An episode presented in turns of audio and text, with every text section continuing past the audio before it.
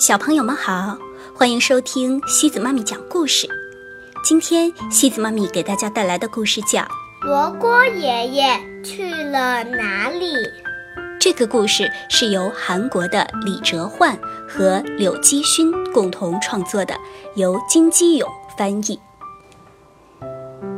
一放学，小男孩小秋就会和伙伴们一起跑到小镇里的中心空地上去玩。那里有一位罗锅爷爷，制作和出售各种形状的糖果，孩子们也可以自己动手制作。每当看到罗锅爷爷撑起的大伞，大家都会非常高兴。孩子们来到那把大伞下，总是喜欢围着罗锅爷爷问东问西。爷爷，您的背上是不是藏着一个足球啊？真像骆驼。虽然孩子们取笑爷爷是骆驼，但爷爷只是微笑着，不说话。小秋每次都小心翼翼地制作糖果。但是，一次也没有成功过。就在他马上要做好一颗星星时，总是会掉下一个角。明天再来吧，爷爷笑着说。小秋觉得很恼火，开始无端的怨恨罗锅爷爷。一天，小秋从家里拿来油画棒。开始在镇里的围墙上画骆驼。小秋在很多地方都画上了骆驼，写满了字。他写的是：“罗锅爷爷是骆驼，不做糖果，笨蛋。”然后，小秋找狗狗小黑一起玩。他时不时地向罗锅爷爷那里瞥几眼，看看他的大伞有没有收起来。妈妈知道了这件事，打了小秋，因为小秋侮辱别人的行为是非常错误的。孩子，到这儿来。罗锅爷爷亲切地招呼道。坐在台阶上哭泣的小秋愣住了。罗锅爷爷耐心地教小秋制作形状漂亮的糖果。小秋啊，我告诉你一个秘密吧。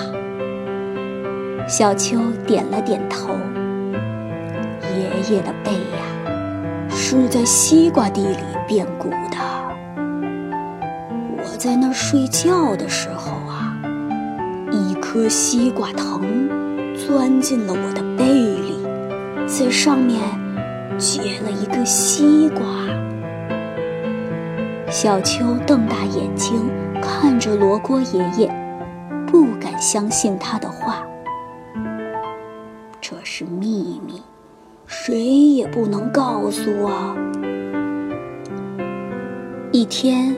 突然下雨了，小秋想到了罗锅爷爷，想到他的大伞可能禁不住这么大的雨。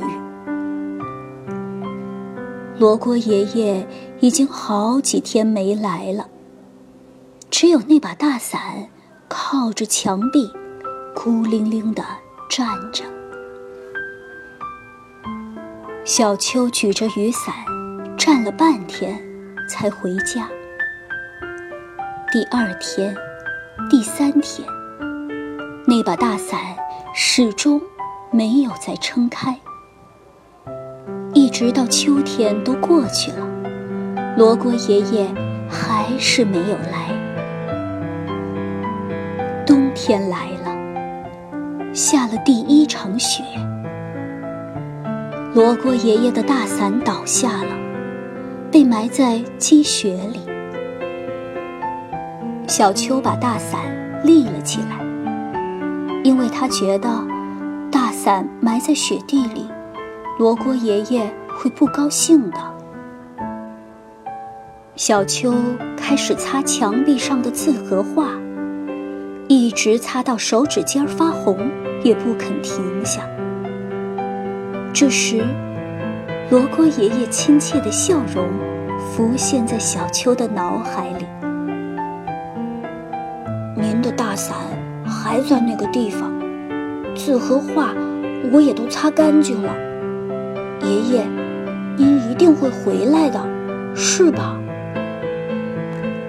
小朋友们，在这个故事的最后，作者说，这个故事是我小时候的故事，故事里的小秋就是我。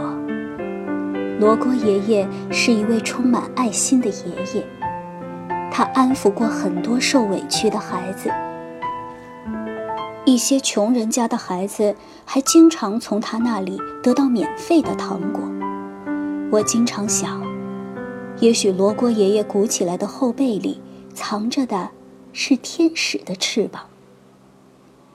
像小秋那样能知错和改错的孩子，是正直的好孩子；像罗锅爷爷那样有一颗温暖的心的人，才是最坚强的人。